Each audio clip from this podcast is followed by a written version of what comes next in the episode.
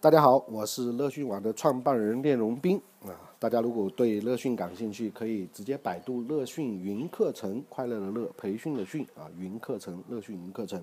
啊，对我本人感兴趣，也可以打开微信通讯录，直接搜索号码四三六一五二三五，加我为好友，我们一起学习交流分享。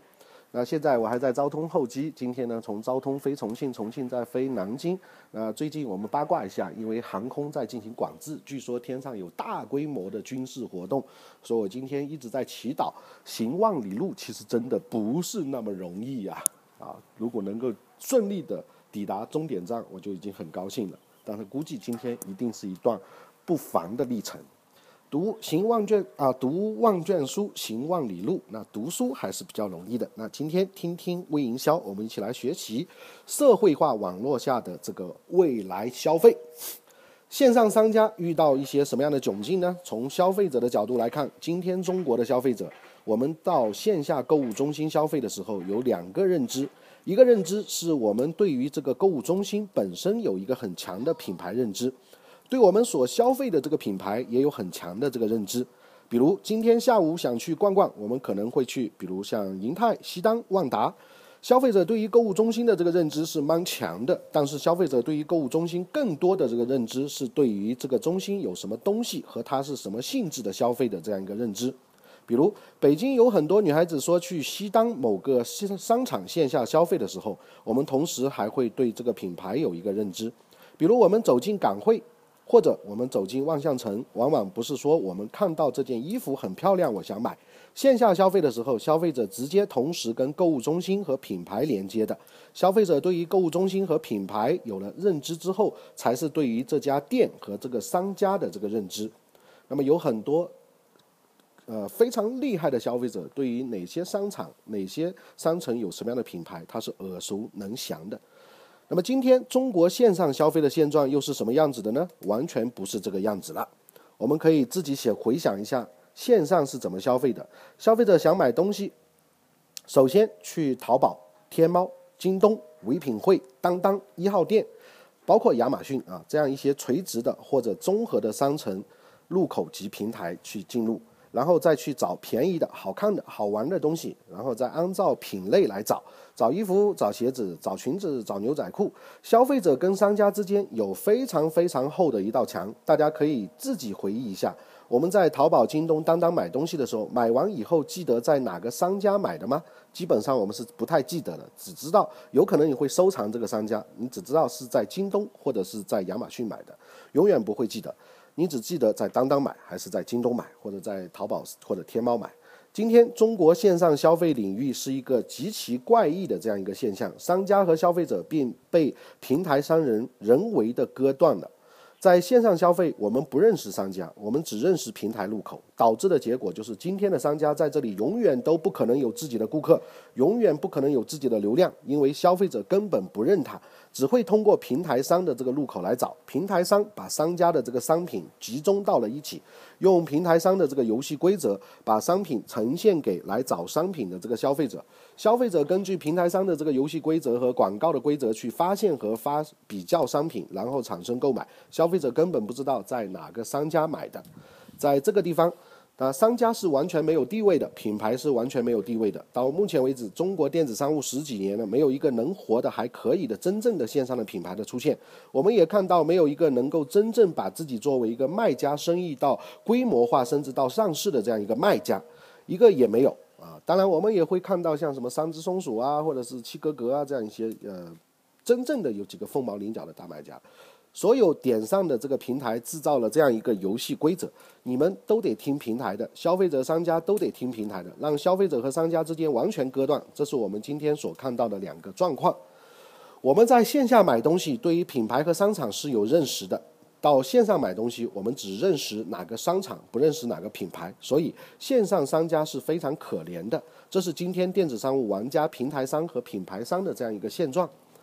那么消费者当然希望跳出游戏规则。作为消费者，我们的这个消费其实已经不再继续按照平台商的这样一个游戏规则去玩了。我们自己回想一下，我们现在的消费，消费领域出现了两个很怪异的这样一个现象。第一个很怪异的现象是，所有的平台商都在延续他们设计的一套极其霸道，甚至极其封闭的这样一个游戏规则，让商家和消费者全部只听他的这个指挥，而消费者本身已经发生了变化。我想买的时候，随手就买了。今天消费者其实已经把淘宝、京东这样的电商平台完完整整的当做购物搜索网站，淘宝只是最终交易的地方，而不是我发现和要逛的地方，不是我触发消费的这样一个地方。淘宝其实只是一个购物的一个目的地，而购物的出发地变成了今天消费者日常生活的场景。在网上，这些日常生活的场景是什么呢？比如像微博、微信、蘑菇街、豆瓣、下厨房这样一些垂直的网站和这样一些综合性的社交网站，那甚至包括陌陌这样的地方，这是两个特别怪异的现象。消费者的消费行为其实已经发生了变化，平台商还在用老的游戏规则玩，这是今天看到的状态。所以今天每一个商家都变得越来越痛苦了。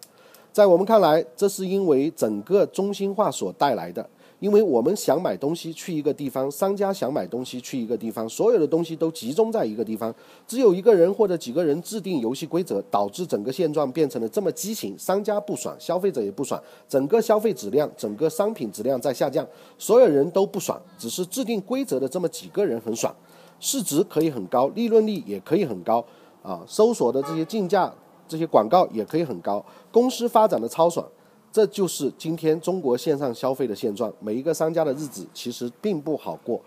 而且我们会发现，不只是线上的商家这么难，其实线下的商家和品牌商也一样很痛苦，因为他们会发现，因为电子商务的冲击，如果我不去做电子商务，好像我就得挂掉。很多线下的线下的品牌要做电子商务，慢慢越来越走向这样一个死胡同。但是去了之后，又被线上的这几个人控制的商家啊平台而掐死，控制死啊。那今天品牌商没有办法再通过传统的这个广告渠道。达到消费者对他有一个认知，消费者开始通过社会化网络对品牌产生认知，而不是品牌通过广告对于品牌产生认知。商家说，所有的平台商不让我接触消费者，渠道、媒体渠道没法接触到消费者，好像完全无路可走了。商家机会的时，商家机会的时候，所有商家都告诉我利润越来越低啊。但大家商家碰头聚会的时候，所有的商家都告诉我们利润越来越低，营销成本也越来越高，越来越不知道。好，插播一下啊，刚才又被一个陌生的电话给打断了。那说句实在话，在这个时代，我对于电话营销简直是痛恶之极。为什么这样的时代还要用电话营销呢？啊，我一般是不想骂人的。我刚才真的很想骂人，因为我在录这段节目的时候，录到十几二十分钟的时候，如果被打断，整个的这个都会受到情绪都会受到影响。商家们，你们为什么还用电话营销呢？互联网站在你面前，为什么不用呢？哎，真是想不通。啊，商家在聚会的时候都告诉我们利润越来越低，那我们接着来聊啊，营销成本越来越高，越来越不知道怎么跟消费者进行沟通。那么也尝试过很多办法，尝试过包括像自己做 APP，尝试过自己做社区。后来我们发现，总结一句话，可能你能做的事情就是今天消费者通过社会化网络跟品牌、跟商家进行沟通。那么你能做的事情就是去他玩的那个地方跟他交流沟通，而不是建一个论坛、建一个社区和自己的 APP，然后让他来找你，也不是去他买东西的地方，而是去他玩的地方跟他交朋友。可能是这样一个现状，不管你在哪里卖东西，不管你是在什么地方卖东西，你可能对于想要想办法把你的消费者变成你的粉丝，什么粉丝呢？不是装 APP 的这个粉丝，而是他玩微信，就把他变成你微信的粉丝；他玩微博，就把他变成你微博的粉丝；他每天下厨房看菜谱，你就把他看成啊，当成你下厨房的这个粉丝。这样你才能拥有和消费者沟通的这个渠道。未来零售商可能都得走这样一条路。而不是再次拼命打广告和拼命的走货，走货时候要建立跟消费者的这个沟通，又有自己的这个客群，又有自己的这个流量。那么第二个变化呢，就是搭建要搭建与消费者沟通的这样一个桥梁。那未来每一个商家需要通过社会化渠道跟消费者进行沟通，建立这样一个纯渠道的这样一个时候。首先要有自己的这个会员管理体系、会员的等级、客户消费趋势预测等等，需要有自己全网动销管理控制机制。未来一定不是只在淘宝卖东西，会在淘宝、天猫、京东、淘宝卖货，需要建立统一的定价、统一的订单处理、统一的售后服务跟踪系统，是多平台的进行运营。今天所有系统几乎都是很垃圾的，唯一的出口就是发垃圾短信。需要建立跟消费者连接的这个渠道，所有这些事情都需要完整的这个营销中心。微信、微博、豆瓣、人人、Facebook、推特这些社交渠道和你的这个客户关系管理的东西，和客户系营销系统的这种东西要融为一体，成为完整的这个系统，才会发现整个链条才能转得起来，才不只是一个卖货的，或者不只是一个走货的，这才是真正零售商或者是真正零售品牌未来应该做的这个事情，这是应该。这种搭建的这个能力，可能未来比这个供应链的能力和财务处理的能力会来得更加的重要。那适合这种模式的商户，一般有两个条件：第一个就是这个品类重复的购买率怎么样；第二个就是对你是否信任。如果买母婴，我一定要信任这个商家；我买化妆品也要一定信这个商家。比如女装，大家在上面怎么玩，有些东西可能会颠覆大家的这个想法。每一个做微信和做微博的人都会想，我要做好内容。那女装最应该做的只有一个。之所以一个消费者愿意关注哪个女装店的这个微信或者微博，是因为喜欢它的风格，喜欢他们家的料子。在这里，其实只需要做一个事情：每周或者每几周上新款的时候发一个通知，告诉他这是我们现在的新款，喜欢你就买，平时没事儿不用骚扰他。这是女装的做法。非常非常简单。那母婴未来在社会化媒体上会有非常非常大的这个机会。今天消费者消费的时候，电商的这个运营其实就是每一个品类的这个运营，每一个品类的运营决定了整个电商平台的运营怎么样。比如买衣服很简单，好看便宜。今天中国消费者在网上消费就是这样。买化妆品很简单，第一它是真的，第二它适合我就可以了。做化妆品的做法就是做更好的沟通。保证自己的这个信用，在女装领域，蘑菇街只需要把发现消费者的这个过程变得更漂亮一些，它就能做一个 fashion 的淘宝。聚美优品把自己打造的全是真的，它就可以确立它的这个领先的地位。那今天如果别的平台商打聚美优品怎么打呢？说陈欧是假的啊！最近他们说人品不行，化妆品领域拼的是谁真，是谁是假的还是真的？那陈欧很聪明，我们发现一些大妈和小姑娘说陈欧长得那么帅，不可能卖假的。为什么之前母婴都做不起来呢？我们分析结果是这样的：之前有两个原因，第一，要么就是做零到三岁，或者是三到六岁，基本只能赚三年钱。电子商务领域已经怪异到用原来方式做，第一年一定赔钱，第二年不赚钱，第三年将可能赚钱。这个时候，人家不买你家东西了。为什么社会化网络会给母婴带来全新的这样一个机会呢？因为原来在线下一个人只能影响几个人，在论坛时代，可能一个人能影响上十个时代。在社会化网络化时代里面，尤其是无限社区的这个时代，一个人可以轻轻松松地影响几十个人，甚至上百个人。他即使不买你们家东西，他也会变成你的这个推销者。社会化网络方面，母婴接下来可能会有非常非常巨大的这样一个机会。那么大家玩微信也好，玩微博也好，更多的这个强调内容，所以会强调群发、微信群发、微博的群发，还有微博私信的这个群发。发什么内容呢？在我们这里是很多商家发各种心灵鸡汤和各种经验，这是占第二多的这个东西。我们发现转化率最差的是发各种心灵鸡汤和各种经验分享，转化率最好的是直截了当说。这是我们家新款，或者直截了当说什么时候开始秒杀，然后玩各种各样的互动的游戏。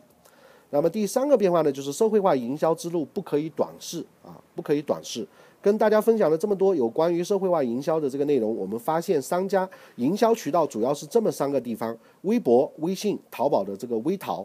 这三个社会化媒体。在微博上可以做很多营销性的工作，在微信上更多的是做自己老顾客的这个维护。那么，当然，现在呃，插播，我们说微信也在做有点偏向于微博化的改造，感觉啊，我不知道在微博上、微淘上能够做什么，微微淘上肯定也可以做一些产品的分享啊。那我没有研究，有时候呢，我们打这么一个比喻，在微博上干什么呢？对于消费者来说，你在微博上营销是怎么样的一个情况呢？对消费者来说，在微博上我在看新闻的同时看了广告，在微信上是什么情况呢？我在看我的朋友呃给我分享的好的东西的时候，在微淘上在看广告的时候看广告。我相信未来可能会有更多的这个微信、微博、微淘这样的值得商家运营的社会化渠道的这个出现，慢慢的会出现越来越多的这个垂直的网站。那么在我们看来，未来消费者流量来源分三部分：第一，今天依赖的是搜索的这个流量；第二，消费者玩的那些社会化的这个去中心化的这个流量；第三个就是去中心化消费者待的这个垂直服务的社区。A P P 来的这个流量和订单，也是一种啊垂直化的一个流量订单。未来一个零售商家的订单应该基本上来自于这样三个地方，而不再是来源于一个点上平台的这样一个搜索流量。未来电商要走的一条路其实很艰辛，因为所有中国电商都会有很让人难受的毛病，特别的短视。怎么样，马上就有一堆订单和粉丝，但凡走得很快的人都不会很安稳。比如我们经常举例说，你想要很多粉丝，你想马上有很多订单，你应该投广告和流量。这像什么呢？比如今天我们俩说身体状况不好，一堆人说你该喝药了，给你一颗摇头丸，而喝了以后马上就有精神了。这是一种饮鸩止渴的状况，没有没有远视的这个目光。今天你要坚持早睡早起的锻炼身体，今天坚持了，明天可能还有点精神，可能需要坚持很久才行。中国商人没有这个耐心，这是今天非常痛苦的。我们这条路还是很遥远，很遥远。希望大家多给我们一些支持和鼓励，没事不要总是骂我们。虽然我们做的不好，但是我们做的很艰难，我们很努力。那刚才我们学习的这个内容叫社会化网络下的这个未来消费。那据我的这个阅读的体验，应该说肯定是一篇演讲稿啊。那刚才我用比较快的语速来进行播报，实际上也是我自己的一个学习而已。我也不知道这个作者到底演讲者是谁啊。那听听微营销，我们一起行万里路，读万卷书，学更多有关于互联网的。以及微营销的东西，如果你对微营销感兴趣，也可以打开微信通通讯录，直接搜索号码四三六一五二三五四三六一五二三五，加我为好友，我们一起学习、交流、分享。那乐讯网让天下人拥抱互联网，今天我们就学到这里，谢谢，再见。